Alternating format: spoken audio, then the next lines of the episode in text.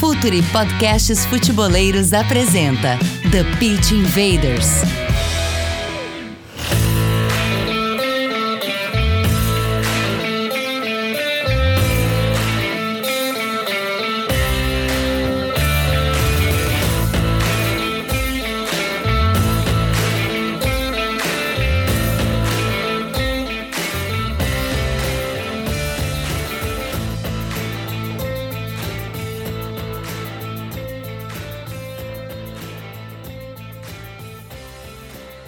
Olá, futeboleiros! Olá, futeboleiras! Futuri Podcasts apresenta The Pit Invaders, episódio 239. Já é uma história, sempre falando de maneira profunda e séria sobre o jogo. Meu nome é Eduardo Dias, estamos no ar em mais uma invasão futeboleira. Começar pelo, como sempre, a gente começa o line-up aqui por quem é da casa, Gabriel Correia, nosso head de conteúdo, voando no YouTube. Inclusive, Gabriel, boa oportunidade para convidar uma grande quantidade de pessoas que está conhecendo o Futuri agora, né? É verdade, deixa eu agradecer primeiro, assim, porque é, 2021 a gente tinha a meta de terminar o ano, pra quem tá acompanhando no YouTube, né? Terminar o ano com 20 mil inscritos aqui no canal e a gente tá com 30. Tá batendo 35 já, provavelmente a gente tá gravando faltando uns 100 inscritos para chegar em 35 mil, então já agradecer.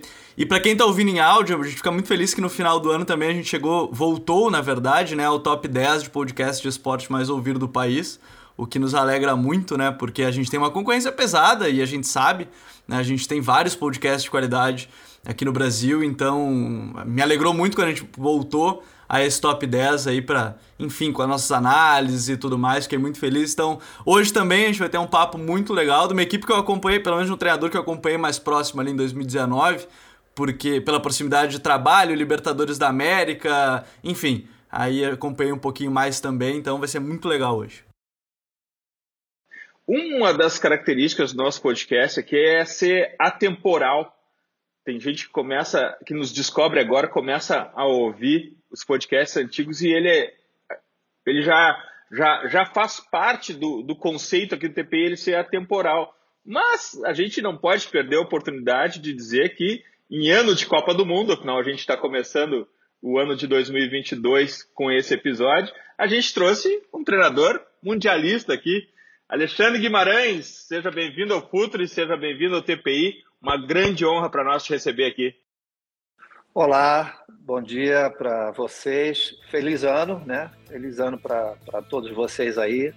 Parabéns, como eu já tinha dito para vocês também, pelo programa eu costumo ouvir quando faço aqui minhas caminhadas aqui.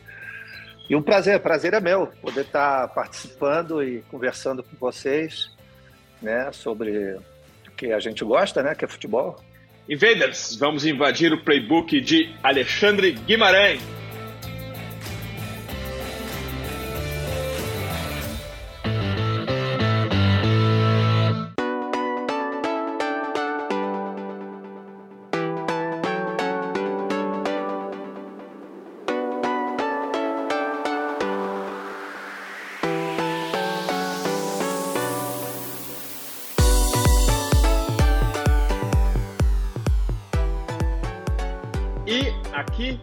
Alexandre, já que tu ouves o TPI, já que tu é um ouvinte também do TPI, o que nos honra muito, a gente sempre inicia a nossa conversa, é uma conversa livre, mas a gente sempre inicia e ancora ela no que a gente acha muitíssimo importante, ao mesmo tempo que é desprezado na análise, que é analisar o contexto.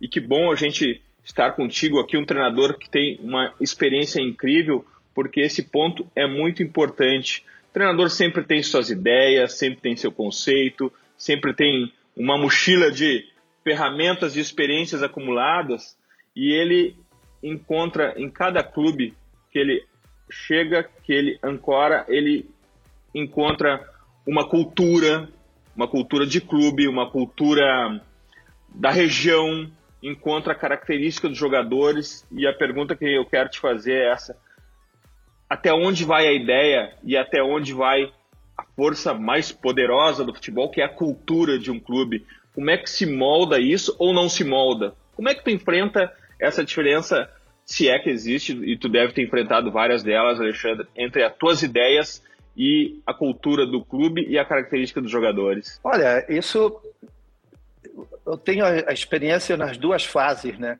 Quer dizer, eu tenho a experiência como treinador de seleção, Verdade. né? Depois da, da é, das duas Copas do Mundo lá no, na Coreia, no Japão e na Alemanha, e depois também trabalhei com a seleção do Panamá, depois da Copa da Alemanha, e, e também a experiência como atleta, né? Na Copa da Itália 90, quando eu representei a Costa Rica, inclusive jogamos contra o Brasil, né? E, e também tenho a experiência de técnico de clube, principalmente nesses últimos nesses últimos dezenio, né? Nesse último dezenio da minha carreira, é, justamente eu fui encontrando uh, as respostas que você está tá, tá fazendo, né? Quer dizer, porque foi, foi passar de ambientes culturais muito diferentes, cultura árabe, cultura chinesa, cultura da Índia, é, e depois voltar, depois disso, para para Comebol, né, para a Colômbia. E, e, sem dúvida nenhuma, a primeira coisa que eu acho que se um treinador, principalmente, ou uma comissão técnica, mas vamos dizer principalmente o treinador, porque é o, o comandante, né, é, tem que ter uma, uma, uma abertura mental é, muito grande, muito grande. É, porque no, você tem que se. A, a, às vezes você diz, não, eu chego lá e o pessoal tem que se adaptar. É, não é tanto assim. Pela minha experiência, pelo menos, nesses, em todas essas passagens, é, você tem que ter uma flexibilidade mental para se adaptar. Se você, é, por exemplo, se você não não não é não aceita que se você está no, no, no, mundo árabe e que teus e você sabe que os teus atletas é, vão estirar até uma, duas da manhã, porque é, é, é normal deles de estar tá conversando e estar tá fumando a, a, a xixa deles e essas coisas. Se você que, é, quiser ser muito rígido é, nesse tipo de situações que influi, né? Porque o, a principal coisa do, do treinador, de uma comissão, é tu convencer, né? E, e para mim, o que eu sempre penso é que tu tem que convencer com, com argumentos, não por imposição. Essa sempre foi minha, minha linha de conduta e de liderança. É, então, no momento que você é, começa a entender que tu tem que ser flexível ante certas situações culturais de cada país que você vai, é, então aí eu acho que você já vai ganhando o, o grupo com que você trabalha, né? É, porque já, já, depois, no que se refere a, a situações é, estritamente de futebol, sim, você tem que conhecer um pouco é, ou bastante da cultura do, do time que você vai é, e a partir daí você começar a tentar é, introduzir certos conceitos teus de jogo, de trabalho. Mas isso, para mim, para mim, isso só é possível no momento que você ganha o, o teu grupo, né? que você convence o teu grupo. A partir daí, você pode introduzir é, todos esses conceitos, muitos, poucos, diferentes ou é, é, parecidos com os outros colegas que estiveram antes, mas isso, pelo menos nesse último desenho, porque é onde eu tenho trabalhado mais com o clube, né? Isso para mim tem sido muito importante. Agora, é, primeiro agradecer também ó, o Alexandre, o professor Alexandre, ter aceitado o convite. Isso que ele falou me lembrou muito que eu vi recente uma entrevista do Klopp que ele foi questionado sobre o Salah e o Mané, que em alguns momentos eles têm, devido à religião, fazer o jejum ou então estão orando, e ele falou que não tem nenhum tipo de problema quanto a isso, tudo é trabalhado, tudo é bem organizado nesse sentido. E, e uma coisa me chamou a atenção, Alexandre, quando você falou de colocar suas ideias e convencer o jogador. É, qual é a maior dificuldade hoje em dia assim, de convencer o jogador? Porque eles me parecem que eles estão cada vez mais questionadores também, de entender o jogo, de perguntar ao treinador por que eles fazem determinada coisa. Qual é a maior dificuldade ou qual é o maior trabalho que se tem quando vai tentar convencer o atleta a cumprir determinada função ou realizar determinado tipo de jogo? Como é que você trabalha, como é que você vê essa questão de convencer os atletas a comprarem a sua ideia? Olha, para mim, para mim, né, e para minha comissão, é, o, import, primeiro que nada é você identificar teu, os líderes do, do teu elenco, né? E você, através da, da conversa com esses líderes desse elenco, você começa a introduzir esses conceitos, né? É, e esses conceitos vão principalmente quando o atleta é, principalmente os, os, líderes, né? vamos dizer assim, eu sempre escolho de três a quatro capitães. Né? Então, é, por exemplo, te, na, na, etapa do, do América de Cali, onde a gente foi campeão, que você acompanhou aí, né? quando a gente pegou, ia pegar, né? pegamos Grêmio Internacional no, no grupo naquela, naquela época, mas veio a pandemia a gente saiu.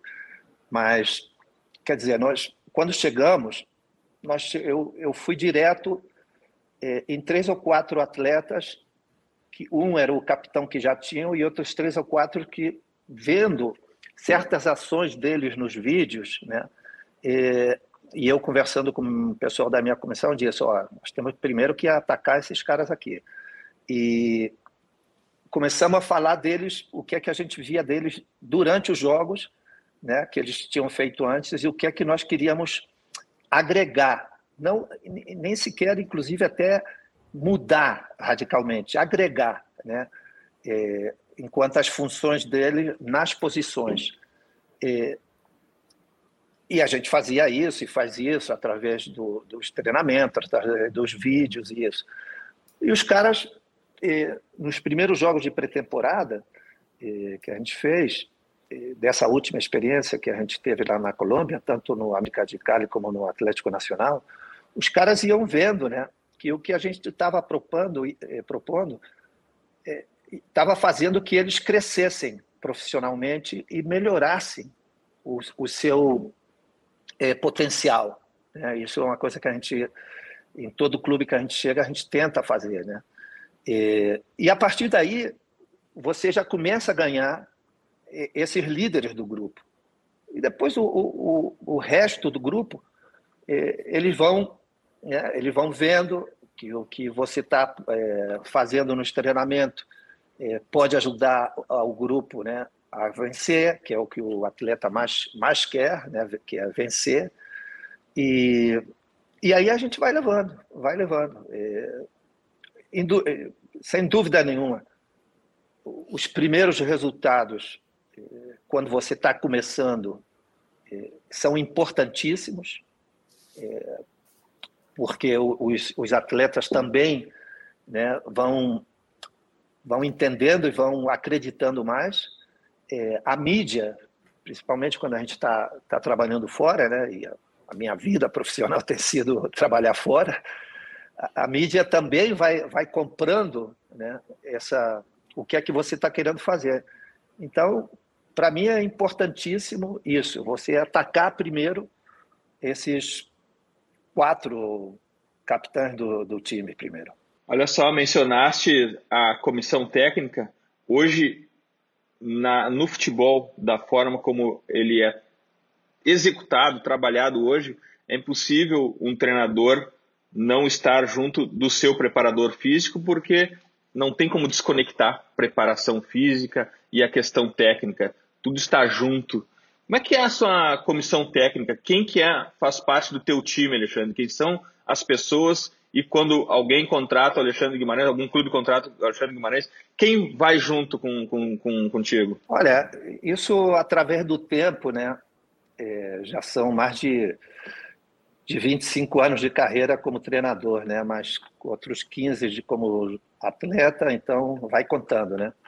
É, através desses últimos 10 anos de carreira, eu tenho ido modificando um pouco a minha comissão, é, Primeiro, porque os caras da, da, da minha idade né, é, já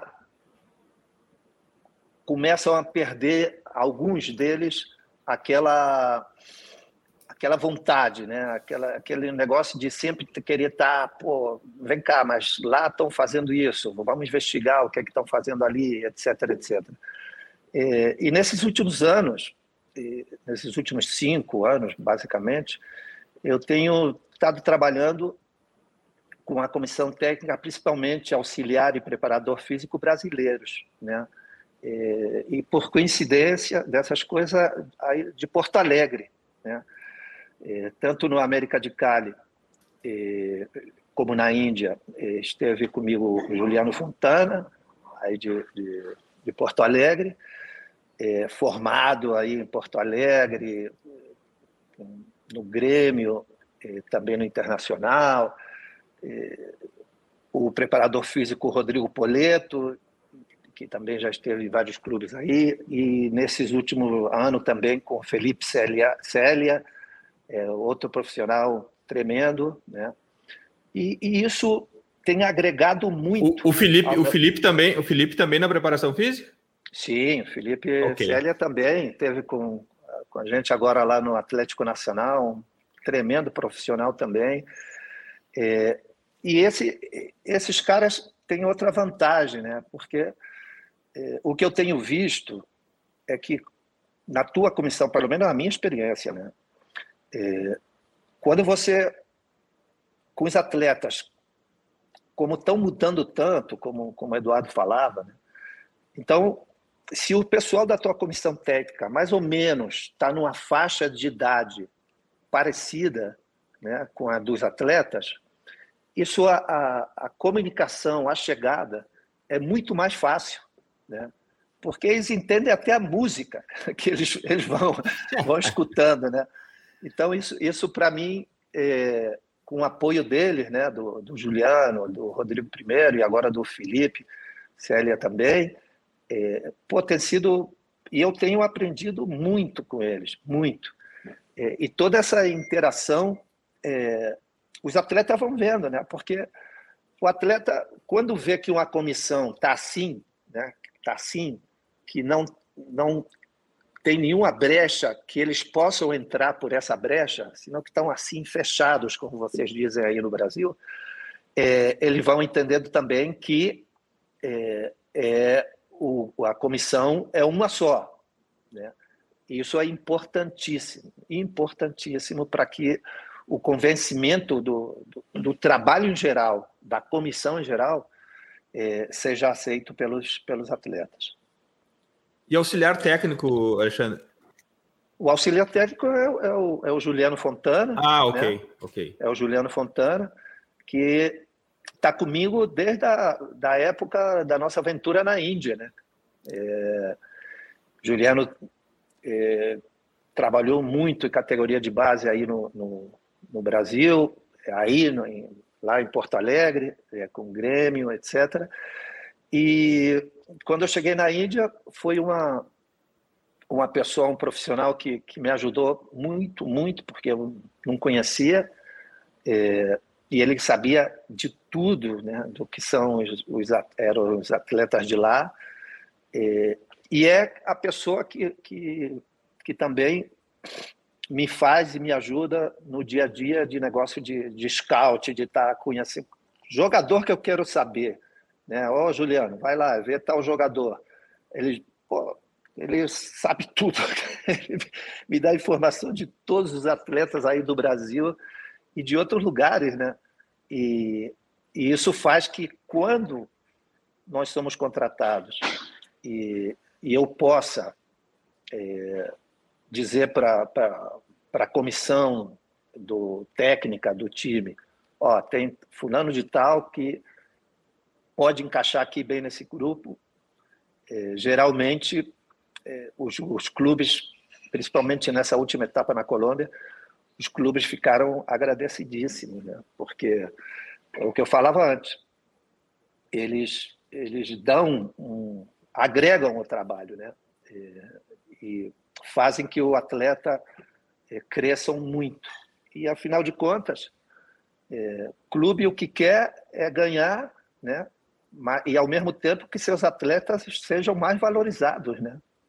E, e isso nós na, na, etapa da Colômbia fizemos muito e muito bem, né? É, porque vários desses atletas, tanto do, do América de Cali, é, depois foram foram vendidos e muito bem vendidos, e assim como os do Atlético Nacional. É, e isso, claro, os clubes pô, adoram, né?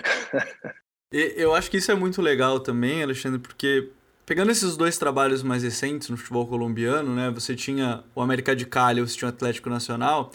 É, no América de Cali eu acompanhei um pouco mais, já via-se um estilo até ofensivo, você gostava muito de ter a bola, você queria ter a bola, atacar. O Atlético Nacional, acho que culturalmente também, até a própria torcida me parece que cobra nesse sentido, e a lógica dos últimos treinadores mostram que a ideia sempre foi essa. É, você gosta desse modelo porque é, é também é a questão cultural sua de Brasil, aí depois se envolver esse futebol latino também nesse sentido e conseguir adaptar as ideias. É assim que você vê a proximidade de ganhar os jogos, é assim. É, não vou dizer que é mais fácil, porque nunca é fácil ganhar um jogo, sempre é, é, há esse trabalho para ser feito, mas é dessa forma que você enxerga que é um, um, um caminho para se ganhar os jogos, ter a bola, atacar, ser incisivo, um ataque rápido em certos momentos. É assim que você vê o jogo que você acredita que dá certo dentro do, do futebol, Alexandre? Olha, Eduardo, o nosso trabalho nessa, nessa, principalmente nessa etapa que você falava agora, né,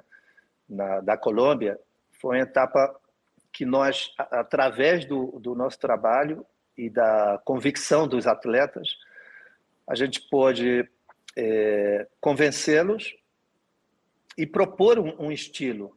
Né? É, esse estilo fez com que, durante os dois campeonatos que a gente participou, tanto contra o América de Cali como o Atlético Nacional, os dois times ficaram em primeiro lugar, porque na Colômbia se joga, né, tem a primeira fase que e depois já tem aqueles de mata-mata, né, é, ou quadrangulares. Mas na primeira fase que você, é, você joga ida e volta contra todos, tanto com o América de Cali como o Atlético Nacional, é, nós ficamos em primeiro lugar, pegamos o primeiro lugar, fizemos mais pontos que todos os outros. É, isso para nós, em termos de, de, de, trabalho, aí se diz, é, o que nós estamos propondo aqui, é, os caras estão aceitando e têm as condições é, de fazê-lo, né? É, mas eu acho sempre que o jogo como tal, Eduardo, não, não pode ser um, um negócio tão, tão linear. Né? O jogo tem, tem os, seus diferentes mini-jogos durante os jogos. Né? E, e o, o, time tem que estar preparado é, para suportar esses, esses diferentes mini-jogos que se dão durante os, os jogos.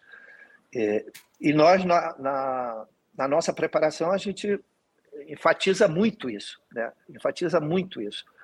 É, porque também tem outra coisa.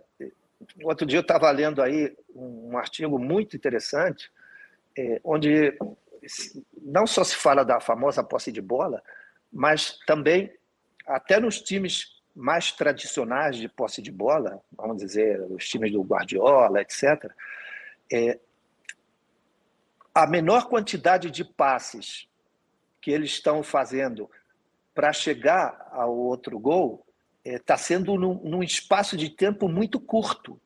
Né? É, às vezes chega a 20, 30 segundos, uma coisa assim. Isso, às vezes, eu acho que, que derruba um pouco essa, essa ideia é, que se tem da, da posse de bola por posse de bola. Né? É, eu, eu, fui formado é, no basquete, porque eu, eu, quando cheguei aqui na Costa Rica, eu, eu jogava futebol, garoto aí no Brasil, e joguei basquete até como profissional. Joguei dois anos como profissional de basquete aqui na Costa Rica. Que demais, que demais. Né?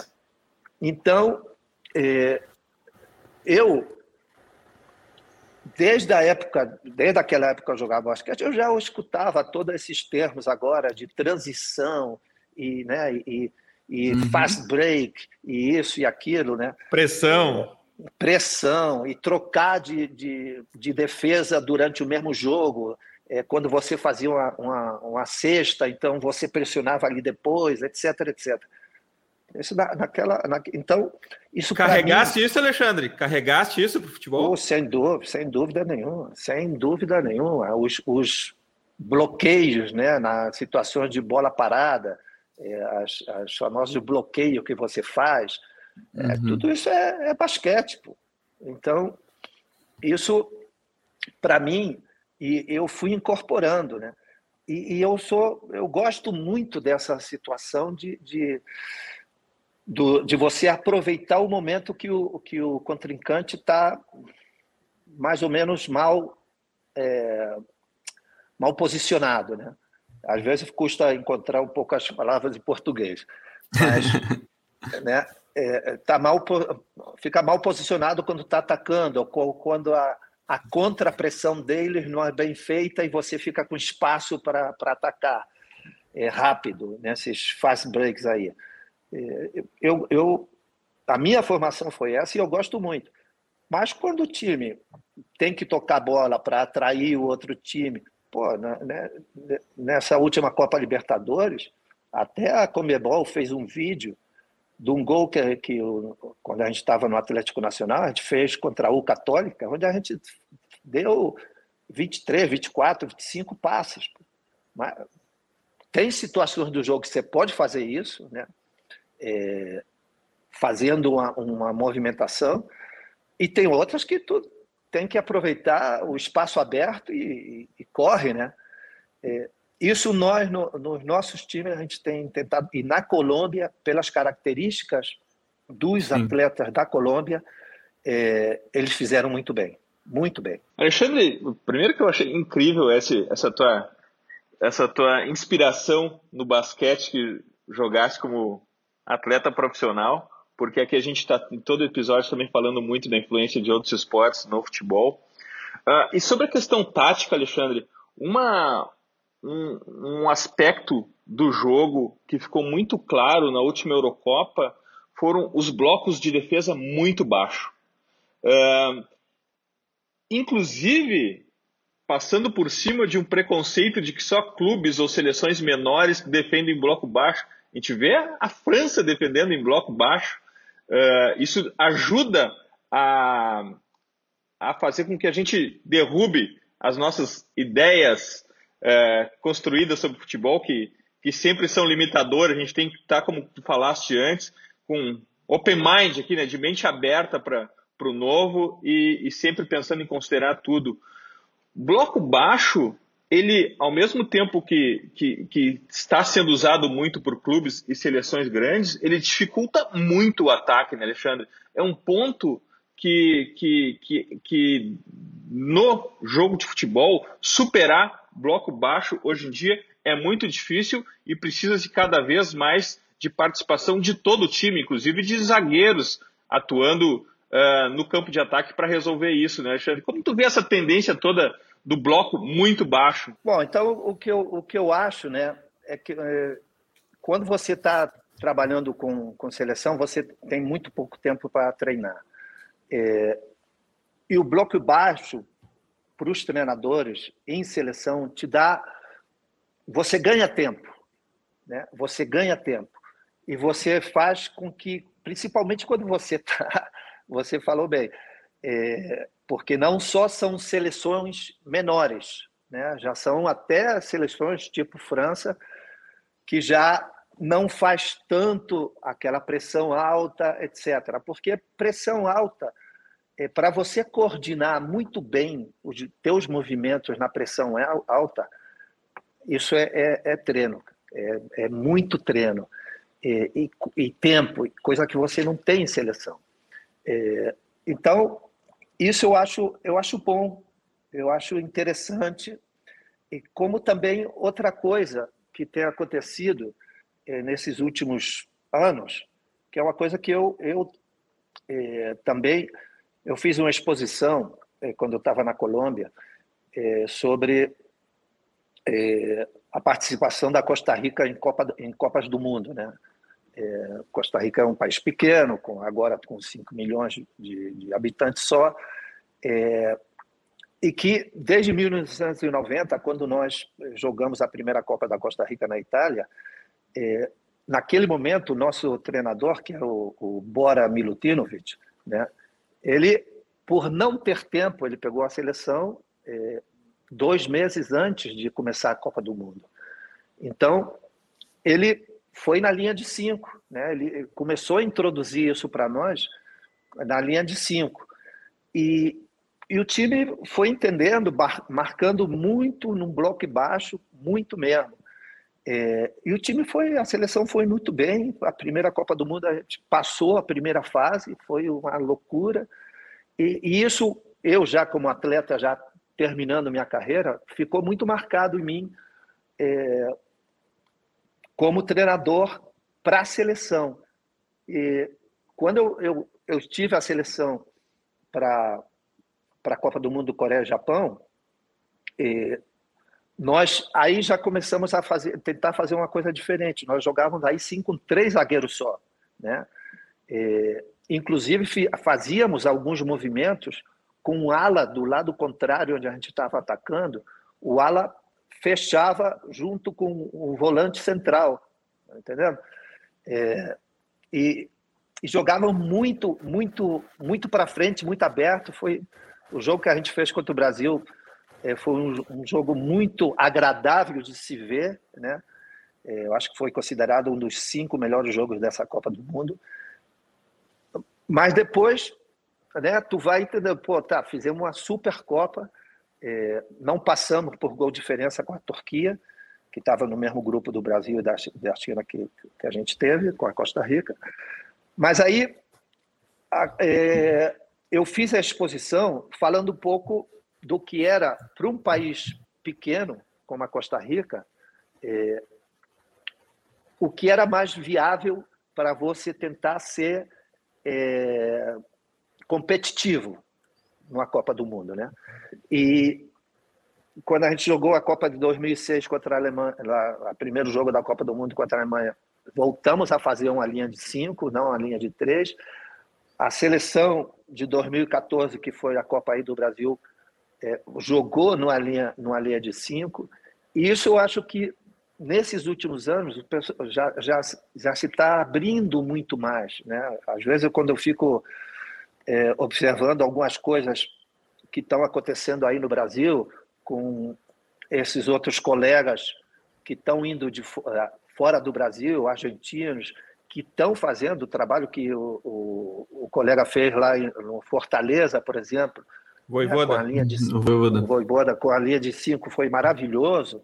Né? Então, isso, eu acho que isso é, é muito bom para o futebol em, em geral, é, você ir derrubando né, essas barreiras é, mentais tuas, cara. E, então, o fato que agora se esteja em Copas do Mundo, é, Eurocopas, é, Copa América, é, etc., jogando num, num bloco baixo, eu acho normal e está fazendo com que os times que tenham mais a posse de bola é, tenham que dar ainda muito mais velocidade na translação, no traslado da bola, tá na velocidade da bola.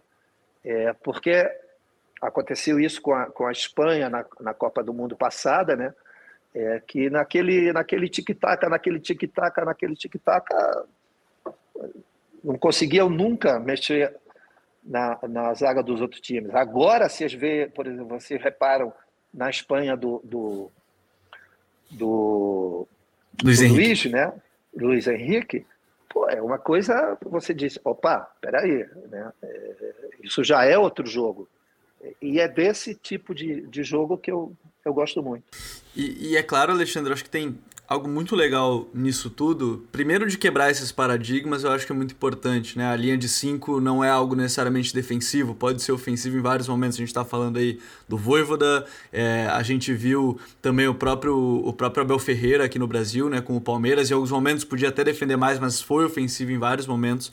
Com, com linha de 5. Mas quando você falou dos espaços e dessa velocidade, eu acho que aí tem um outro tema muito legal da gente comentar, que também depende dessa, dessa questão dos jogadores é, serem inteligentes para acharem espaços ou para criarem os próprios espaços num jogo cada vez mais difícil. É, como trabalhar isso também, né? Porque é claro que é tem coisas que acho que são inatas do jogador, me parecem que vem dele essa em alguns momentos essa leitura, mas também o trabalho do treinador para auxiliar esses jogadores, seja na criação de um espaço, seja nele entender a hora de buscar um espaço ou não. Como é que é isso também para você? Como é que você vê essa questão dos jogadores também que precisam ser cada vez mais inteligentes para encontrar esses espaços no jogo? Ah, isso, isso sem dúvida. Por isso, isso aí é onde está, né, que a gente conversava antes, da uma das grandes diferenças entre treinar seleções e treinar clube, né?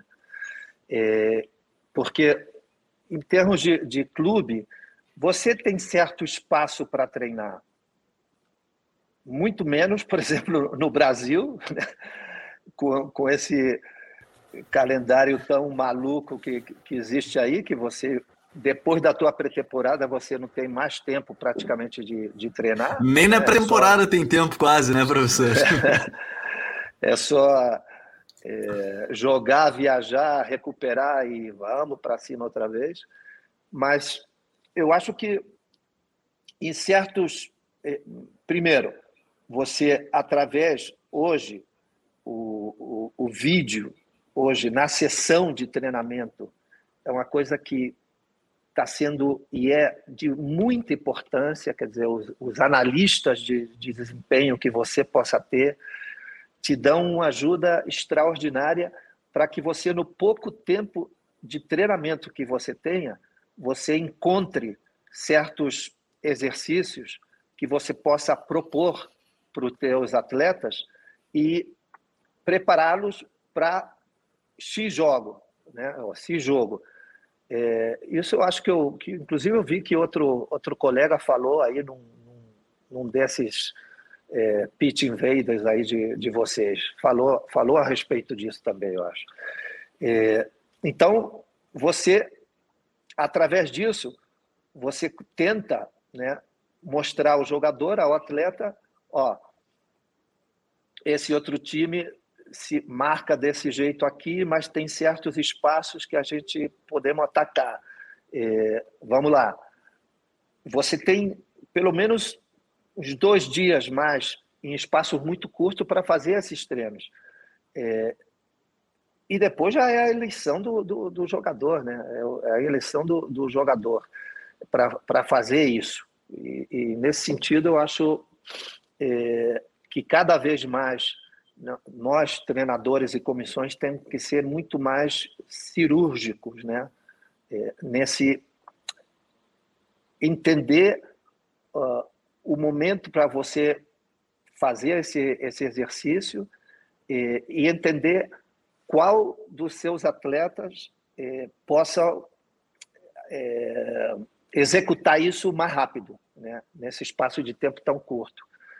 Isso é uma coisa que, que quando você está trabalhando, mesmo nessa loucura de, de calendário que hoje todos nós vivemos, né? e aí na, na América do Sul nem se diga, é, você tem que, tem que encontrar, tem que encontrar, porque é, esses blocos baixos, que a, a, uma grande parte do, do teus, dos times que, o, que você joga estão fazendo, é, é, o, único, o único jeito que você tem para é, conseguir um resultado favorável. 45 segundos para um water, water break e a gente já volta.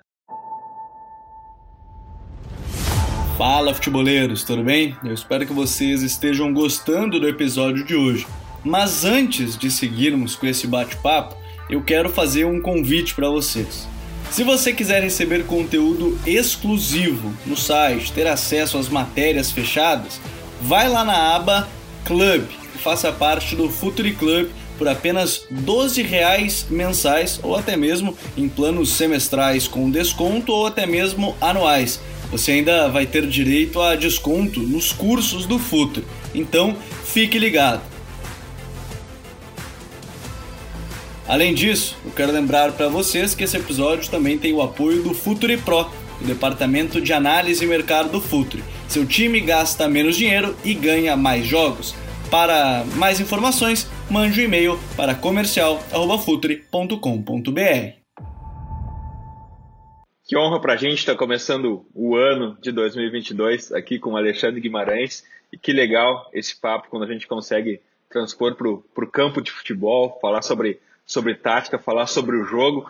Alexandre, algo que a gente está vendo re, restabelecido no futebol aos poucos ainda é a dupla de ataque, né? Os, os, alguns clubes começam a usar dupla de ataque.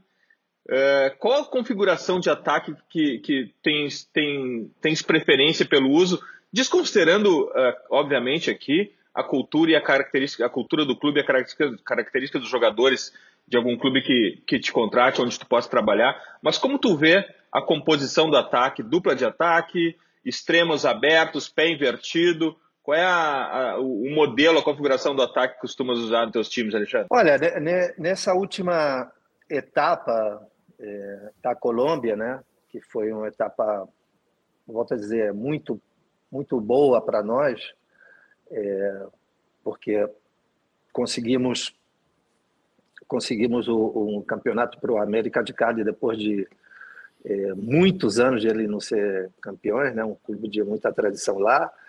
Depois, com o Atlético Nacional, é, também fomos muito bem, voltando a, a por eles na, na, Copa Libertadores, que já tinham algum tempo de, de não ir, é, e um clube que já foi campeão de, de Copa Libertadores, né? É, então, cara, isso, isso depende muito do material que você tenha, né? Do, dos atletas que, que você tenha. É, nessa última experiência, que nós tivemos lá no, no na Colômbia, nós, por exemplo, com, com um time que foi campeão do, do América de Cali, é, o, o, time, nós jogávamos praticamente com um pivô lá na frente, né, é, no primeiro ano, é, e depois fazíamos uma espécie de, de de um extrema que agora foi para o México, que é era o do Van Vergara, é, que era um, um extrema esquerda, mas que cortava para dentro e tinha muita, muita boa finalização. E depois jogávamos com, com os dois extremas, nós jogávamos com o pé trocado. Né? E, do lado direito jogavam com um argentino, principalmente com o argentino Matias de, de Federico, é, que entendeu muito bem isso. E aí abríamos o espaço, já seja para que os, os, laterais entrassem ou para que um dos, dos carregadores de piano é, entrassem pelo meio quando o extremo estava aberto. Carregadores é... de piano que agora precisam tocar o piano também, né, Alexandre? Pois é, pois é, exatamente, exatamente. É, isso nós, nós no, no América de Cali nós tínhamos um, um, um cara ali bem posicionado, bem tradicional nessa, nessa posição. Já no, no é, lá no, no, no Medellín, lá em Medellín, né, já foi diferente. Já, já aí nós tivemos que dar, alternar um pouco mais esses jogadores, né? Então, isso, isso foi, nesse sentido, com a América de Cali, pelo tempo que nós tivemos lá, porque tivemos praticamente quase um ano, né, até antes de começar essa, essa pandemia, é, aí nós pudemos fazer muita, muitas variações do, de um modelo de, de 4-1-4-1, né, 1-4-4-1, é, nós podemos fazer muitas variações, mas sempre né, com, os, com os extremas cortando para dentro, né? que nem uma coisa parecida como que faz o, o como que faz o Liverpool, né, do, do Klopp, né? Uma coisa assim, nós fazíamos isso, os, os jogadores, tínhamos os jogadores, os atletas para fazer isso e fazíamos muito bem. E, e fomos, pô, muito, muito, muito, os jogadores entenderam bem, principalmente porque futebol colombiano, eles sempre com o negócio de jogar com os, com os extremas, né? Futebol colombiano, pelas características dos jogadores, eles têm jogadores assim muito potentes e rápidos pelas extremas, mas era extrema tradicional, né? É, você vê o, o, por exemplo, o Luiz Dias, né? É, um jogadoraço. ótimo, né? Que jogadoraço. Tre tremendo jogador. M MV é, MVP da Liga Portuguesa. Isso, né? Ele mas ele está sempre né, muito ali pelo carri, como não sei, pelo espaço, né, pelo corredor. Pronto, é. encontrei a palavra. Corredor interno, meio espaço. Isso, né? Exato. então, nós isso com, com esse time do, do América de Cali, nós fazíamos muito bem, muito, muito bem, porque eh, os três, dos dois eh, interiores, né, quer dizer, do, do número 8 e do número 10, entre aspas, é, porque também fazíamos com o Matias Pisano no, no, no, América de Cali, que era fazia de ponta, mas que vinha para o meio, cortava para o meio, né? E os dois, os dois é, é, volantes ali do lado do, do cabeça de área, esses aí tinham muito, podiam ir por fora, por dentro. É, é realmente é, é desses times que tu, quando tu treina, né? tu diz, ah, esse time é meu, entendendo? Quer dizer, é, é a tua ideia, sabe? É, já no, no, no, Nacional, nós tivemos que vencer algumas é, barreiras em termos de conceito de, de jogo, né? Porque o, o, o, Atlético Nacional vem de, um, de uma escola é, muito mais de, de de muito toque de bola, né? É, e a nossa, a nossa, a nossa linha de trabalho, é, quando tem espaço, tem que correr, tem que aproveitar e tem que fazer esse justamente esse fast break, né? Esses do, do basquete tem que ser rápido. É, e isso no começo do trabalho foi, foi, foi difícil. Já depois foi, foi muito bem. É... O, que, o que aconteceu no Atlético Nacional foi uma coisa que é incontrolável para uma comissão, que foi é, que vieram certas situações é, internas da Colômbia e o time perdeu para jogar a, a fase de grupo da Libertadores, depois de ter passado por todos aqueles mata-matas prévios para chegar. E nós nunca pudemos jogar em casa, não, não podemos jogar em Medellín, é, por questões de, de segurança lá, etc. Então tivemos que jogar até, fomos jogar é, como local no, no Paraguai, tá entendendo? Então, pô, é uma coisa assim isso, isso complicou para nós, para nós nessa fase de grupo complicou. É, mas foi um, um, trabalho que, que ficou, digamos, que não pudemos dar um desenvolvimento que a gente queria ter dado, que pudemos fazer no América de Cali pelo tempo, né? Exatamente pelo, pelo tempo de trabalho. É, e nisso, mas esse, esse, esse esse jogo com a seleção da Costa Rica, por exemplo, quando para a Copa de 2002, né, que a gente pegou também, voltamos a pegar o Brasil. No, eu tenho uma coisa com o Brasil que é uma coisa incrível, cara. Eu fui jogar Jogou minha contra. Copa do Jogou contra. A primeira Copa do Brasil contra o Brasil em 1990. Lá na Itália deu o Brasil. Cara, aí depois foi jogar a minha primeira Copa do Mundo como treinador é, na Coreia e Japão, dá Brasil. vou para a Copa do e Brasil. No, e Alexandre, e, no, e, num grupo, e num grupo que tu pegou o campeão e o semifinalista no mesmo grupo, né? Pois é, cara. Depois veio a Copa do Mundo no Brasil e vai vai meu filho tem que jogar contra o Brasil. Pô, cara, tem coisa inacreditável. né? Mas é isso, esse é o lance do, do futebol que tu fica assim apaixonado sempre, né? Alexandre, eu não quero antecipar e não vou antecipar a dica futeboleira de um conteúdo incrível que tens feito com, com o teu filho, inclusive, que mencionaste agora, mas neste conteúdo conseguiste falar com o Marti Perarnal, que inclusive, que inclusive lançou um livro agora sobre falso 9.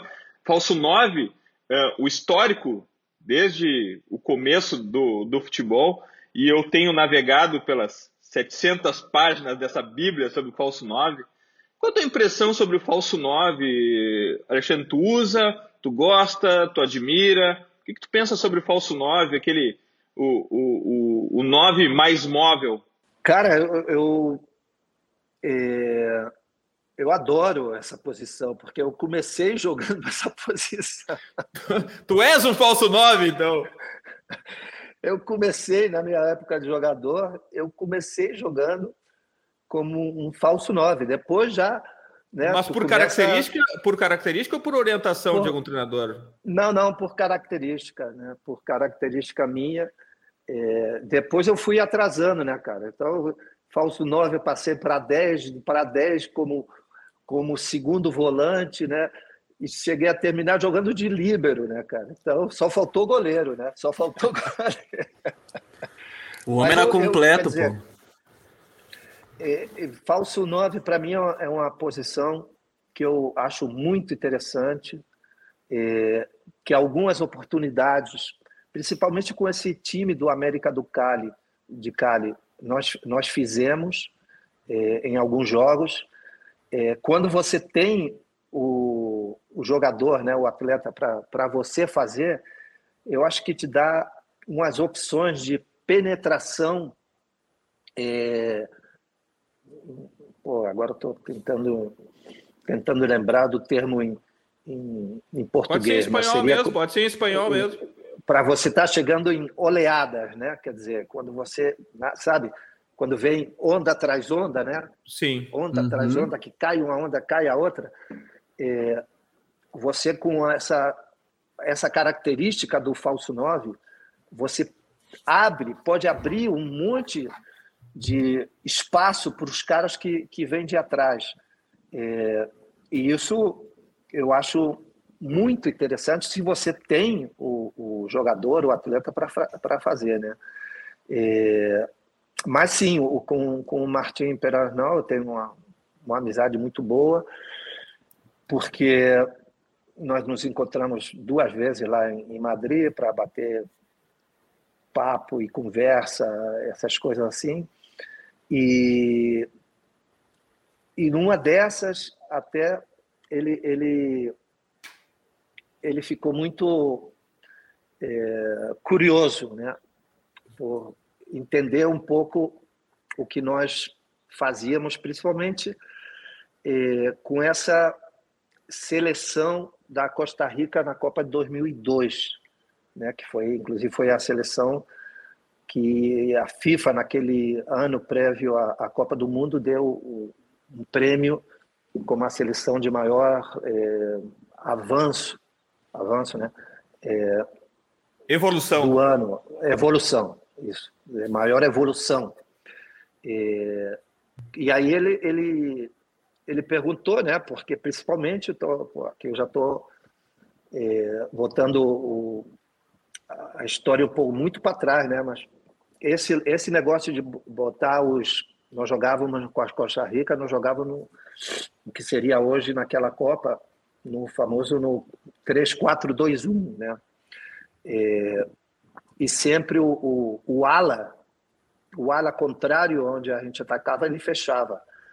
É, e ele, ele perguntou muito disso, porque depois, com o tempo, né, alguns outros é, colegas também começaram a, a, entender. E se você vê hoje a, algum, alguma tendência e certos deles fazem muito, né? Fecham, Sim. né? Os, os Fecham lateriores, Alexandre, os lateriores, isso. laterais que vão pelo interior. Exato, exato. É isso aí. Então, é, nesse sentido, eu, eu gosto, gostar, gosto muito né, dessa, dessa formação.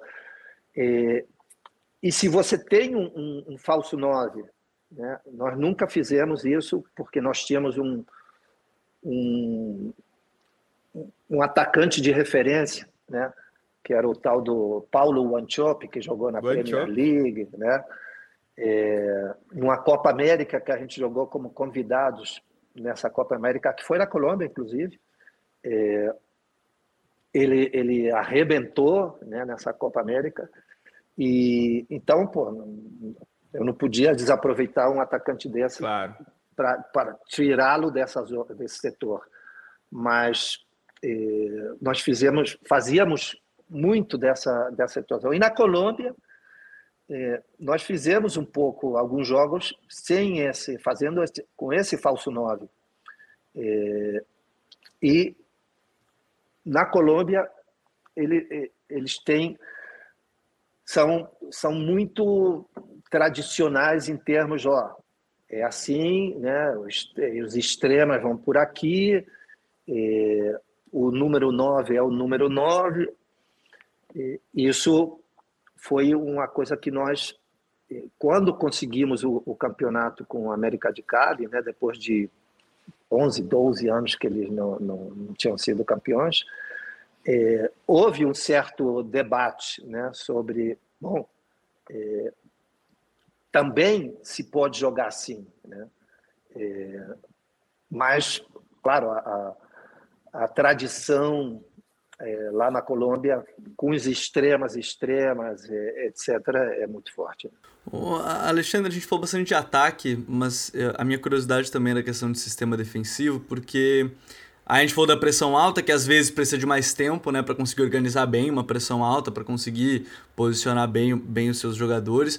Como é que você prefere dessa forma? É claro que também entram as características dos jogadores. Você vai ter um centroavante que não, não ajuda muito numa pressão, prefere esperar um pouco mais, já muda em, em alguns detalhes. Mas como é que você prefere nesse sentido? É começar a pressionar, por exemplo, no meio-campo, espera um pouco mais o adversário para abrir um espaço atrás já quando recuperar e já atacar as costas dele, espera ainda mais atrás. Como é que você prefere seu, o seu sistema defensivo? Claro, também respeitando as características dos jogadores que você possa vir a ter. Olha, eu, eu gosto muito mais da, da do bloco meio, né? Quer dizer, essa, esse posicionamento eh, eu adoro, eu adoro, entendeu? Eu acho que eh, pelo tipo de atletas com que nós temos trabalhado, é, eles, eles se adaptam muito mais rápido a esse, a esse bloco e meio. Né? É, e, e bloco e meio, para mim, também pela minha formação como, como jogador que eu fui também de basquete, né? É, também te dá muito mais facilidade de que quando você possa você pode recuperar a bola o teu fast break, né, o teu rompimento, é rompimento português, é, é o teu o teu fast break, né, é, seja assim, você possa ganhar muito espaço nas costas da, da, da zaga contrária. É, e os espaços que você, uma vez, é, você possa acompanhar o teu ataque depois disso, também sejam menores e você já possa tentar fazer uma pressão mais alta em outra em outro espaço do, do, do jogo, né? É, ali o, os meus times principalmente os times que melhor interpretaram essa ideia nossa é, foram muito bem muito muito muito bem é, aí nesse setor eu acho que com os jogadores, principalmente nessa última etapa na, na Colômbia, né, é, nós podemos fazer isso pelas características físicas também do jogador colombiano, né? É, isso para a nossa intenção de, de fazer esse jogo de, de, de, pressão e de recuperação e saída rápida no, no, no fast break, etc., foi, foi, foi muito bom, foi muito bom. É, mas a, a interpre... com a seleção da Costa Rica, é, nas duas Copas do Mundo que eu tive como treinador, principalmente nessa seleção de 2002, é, que inclusive ganhou o prêmio da esse prêmio da, da FIFA da seleção de maior crescimento é, naquela naquele ano, né, de 2001 para 2002, nós tínhamos atletas, né, que podiam fazer muito bem essa interpretação do jogo de, de ganhar e sair, né? ganhar e sair, fazer a pressão, fazer o dois contra um na pressão, Muita, muitas coisas do, do, do basquete, né? É, em espaço reduzi, é, reduzido, né? em espaço Sim. reduzido. É isso mesmo. É, dependendo do setor do campo onde você esteja, né? E onde você queira pressionar e fazer essa essa pressão, é, porque nós tínhamos atletas, jogadores muito potentes e muito técnicos. É, e, e, foi quando você encontra esses, esses atletas que possam fazer isso, por exemplo, no, time que a gente treinou lá com, com Juliano Fontana e com meus companheiros, com Rodrigo Poleto e depois com, com o Felipe, nos times que nós tivemos, é, por exemplo, na Índia, quando estava o Diego Forlan, que esteve jogando com, com, com, o nosso time lá do Mumbai, foi uma coisa impressionante, porque nós, nós pudemos fazer isso muito bem. Claro, você tinha a possibilidade de, de, de ter seis jogadores estrangeiros, né? É, então, é, o teu, o teu é, núcleo importante de jogadores, eles entendiam muito bem aonde você queria fazer essa pressão e como você sair no, no fast break, né, no, no rompimento. Uhum. E, e, isso é, foi um trabalho que, que nós, eu principalmente, né, gostei muito, gostei muito. É, mas esse trabalho com a seleção da Costa Rica na Copa de 2002 e nas eliminatórias é, para a Copa de 2002, quando a Costa Rica ficou por primeira vez em primeiro lugar da área da, da CONCACAF, ganhando do México lá no estádio Azteca, que foi a primeira vez que o México perdeu lá. É, foi, se você repassa um pouco alguns conceitos dessa, dessa seleção, é, né, você diz, pô, esse, esse trabalho é, porque tem certo trabalho que tu, tu fica, tu mesmo, tu fica amarrado, né, cara? Tu, pô, pô, que trabalho legal. é... o, o Alexandre, agora, hum, claro, tudo também depende tanto deles quanto, quanto da ideia dos treinadores. E, e, tem uma coisa também, acho que a gente falou de fase ofensiva, fase defensiva, que eu acho que é legal da gente falar aqui no podcast, porque, enfim, a gente já ouviu tantos treinadores e, e quando a gente fala de confiança de trabalho, que foi tudo que a gente falou aqui, né, de projetos, de modelos, de ideias, a gente sabe que em vários momentos os clubes não sabem exatamente o que eles estão buscando. Eles estão buscando alguma coisa que talvez eles não tenham palpável assim. E, e, muitas vezes os treinadores acabam acaba acontecendo isso, né? Você vê é, o hype dos treinadores portugueses, você vê, teve um período que eram os auxiliares, estavam virando treinadores principais aqui no Brasil, porque o Carilli foi campeão brasileiro, enfim, é, é, é essa, isso é algo que muda. Mas, por exemplo, quando fossem lhe contratar, eu sei que essa pergunta não é fácil, mas a resposta não é fácil, eu acho. Mas quando, por exemplo, se fossem buscar o Alexandre, o Alexandre, ah, quero contratar o Alexandre Guimarães. E a gente ouviu muito das suas ideias aqui. É, se você pudesse resumir, talvez, quando alguém quisesse lhe contratar, o que, que esse, esse clube ou essa equipe estaria buscando quando ela fosse atrás de você, por exemplo? Cara, eu acho que eu, a resposta eu, eu, dei quase que no começo, cara. É, porque se quando você tem tanto tempo de carreira, né, como é o, o meu caso, você a primeira eu acho que a primeira coisa que você, eu me sinto muito orgulhoso é pela capacidade de adaptação é, que você pode ter quando você chega num clube, é, independentemente da tradição desse clube, do jeito de jogar desse clube, né? É, e isso, através de todo esse tempo, né, trabalhando pô, em, em, muitos lugares do, do mundo, essa, essa capacidade de adaptação, quando uma comissão técnica, né, quando um treinador e a sua comissão técnica não tem, aí é muito difícil. É, é muito difícil. É, e, e, graças a Deus, é, eu estou numa etapa como profissional que é uma etapa que, graças a Deus, eu posso escolher, cara. Né? É, uhum. Isso é, é, uma, é uma, digamos assim, uma liberdade que você se dá como profissional que, que faz com que, às vezes, tu fique, como é o, tem sido o meu caso, que é, muitas vezes tu fique muito mais, algum tempo que você não está esperando de ficar parado, né? mas que você fica, não, com, com, na época que dançava com essa moça eu não danço, tá me entendendo? É, é, é, porque você sabe, quer dizer, a experiência, o cúmulo de, de, de, de experiências que você vai tendo através do caminho, né?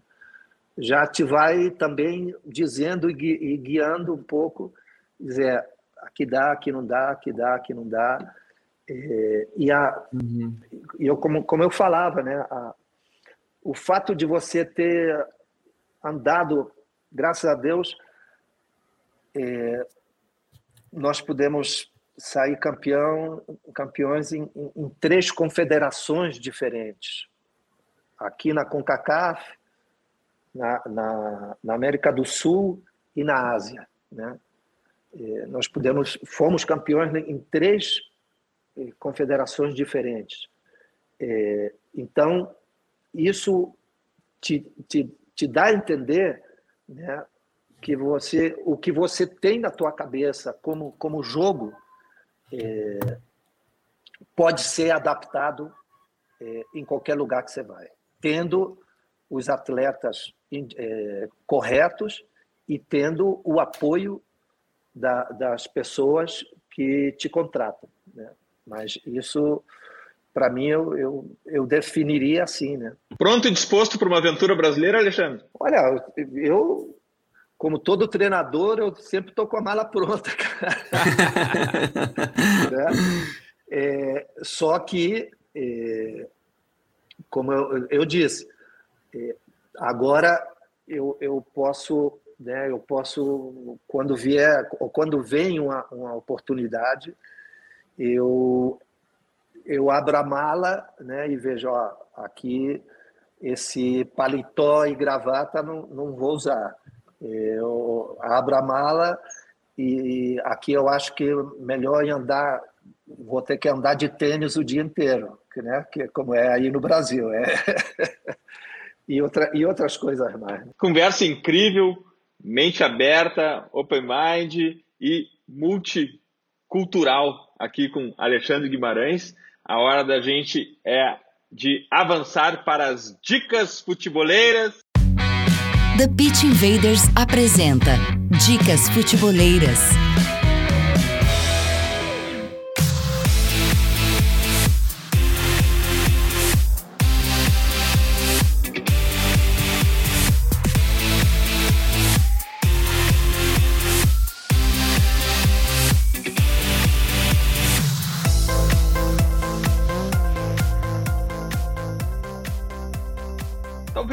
clube que a gente tenha narrado em tempo real a evolução aqui no TPI é o Independente del Valle.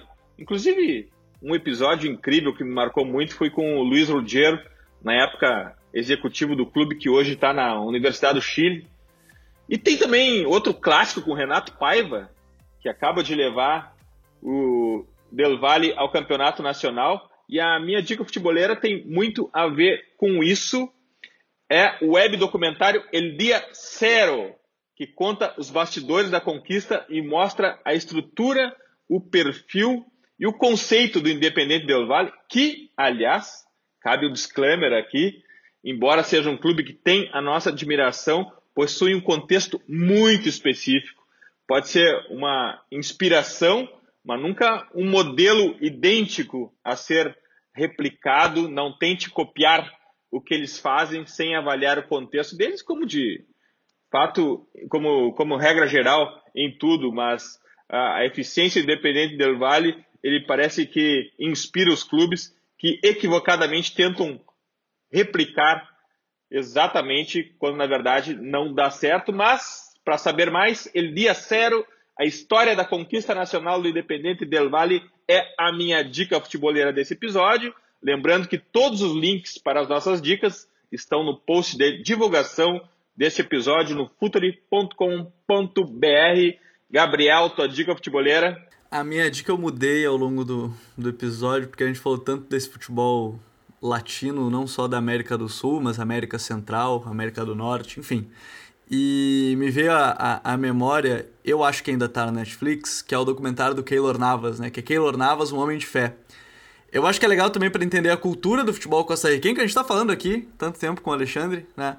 Um cara que jogou Copa e que treinou também esses caras que, enfim, fizeram história em 2014, trabalhou, acompanhou, né, de perto 2014 pelo filho, também treinou duas Copas, jogou e enfim, eu acho que isso é muito legal.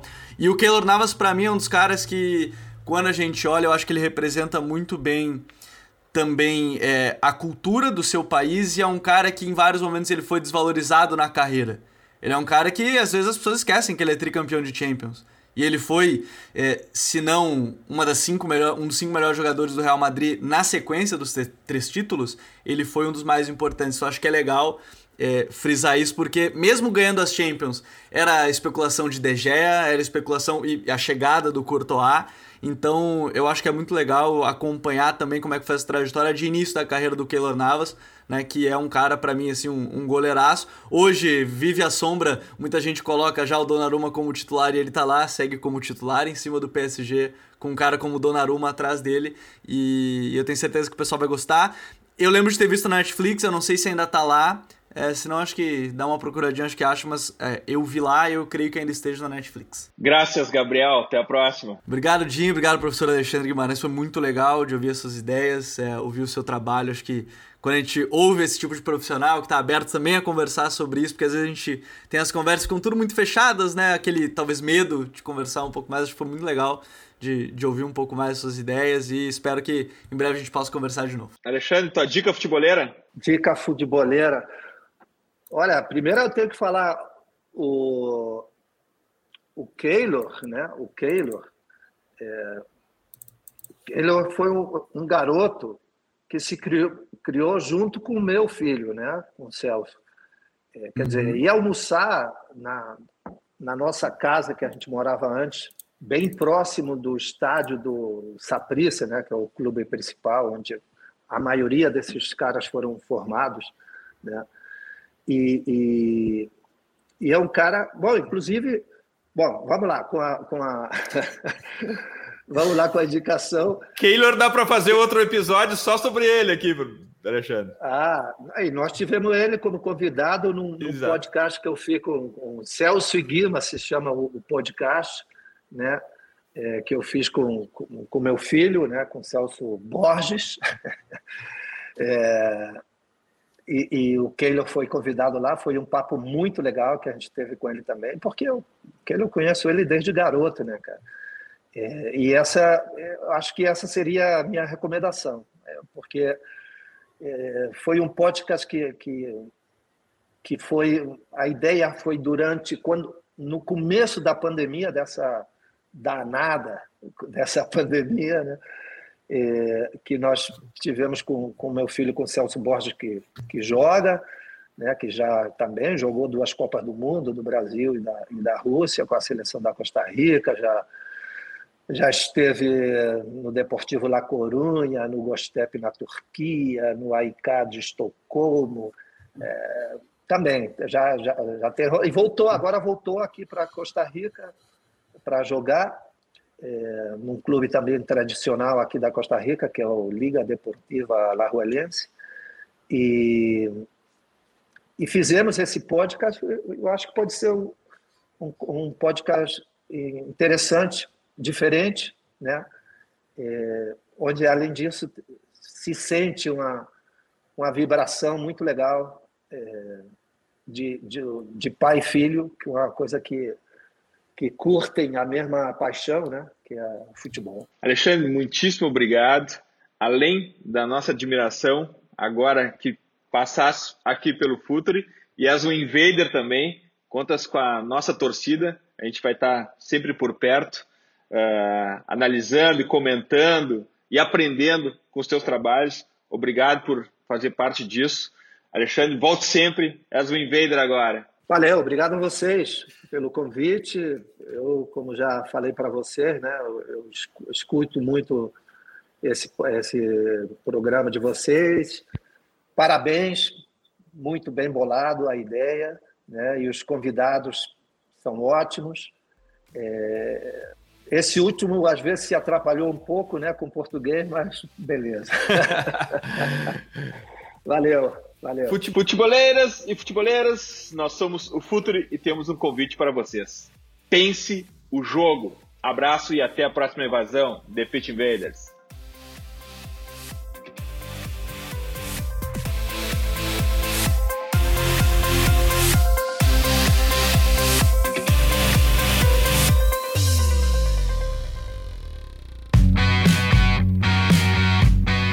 Futuri apresentou The Beach Invaders.